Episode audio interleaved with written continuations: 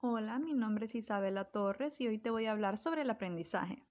Si te preguntara, ¿qué es el aprendizaje? ¿Qué me contestarías? Tómate un segundo. No es tan fácil de responder, ¿verdad? Es natural, ya que todos aprendemos de forma distinta y en la mayoría de los casos ni nos damos cuenta que estamos aprendiendo. Claro, a veces tenemos ese momento de, oh, aprendí algo nuevo, pero como siempre se ha dicho, todos los días se aprende algo nuevo ya sea un aprendizaje consciente o inconsciente. Pero bien, ahora responderé la pregunta que te formulé. ¿Qué es el aprendizaje? Pues podríamos definirlo como el proceso en que se transfieren conocimientos que ayudan a los individuos a lograr una formación específica. Esta adquisición o transferencia de conocimientos puede suceder por medio del estudio o bien de la experiencia. Un ejemplo de esto puede ser la cocina.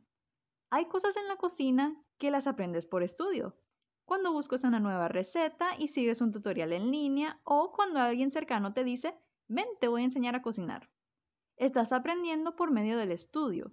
Alguien te está educando. Pero en la cocina hay cosas que las aprendes por la experiencia.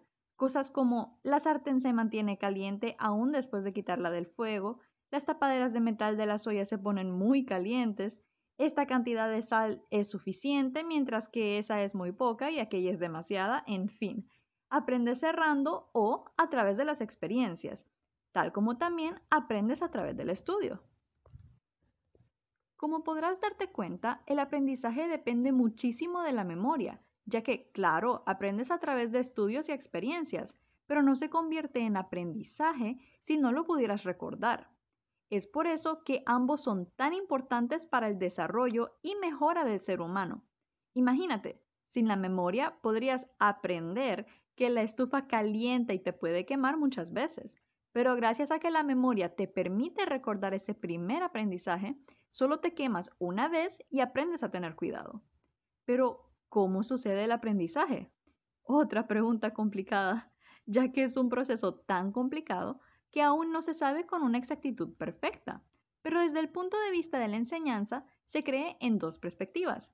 La conductiva, que dice que se ha realizado un aprendizaje cuando existe un cambio en la conducta, mientras que la cognoscitivista cree que el único límite del aprendizaje para la persona es su propia voluntad, pero debe estar consciente de sus procesos mentales. Hay tanto de qué hablar en cuanto al aprendizaje, pero creo que ahí nos quedaremos por el día de hoy. Muchísimas gracias por escuchar.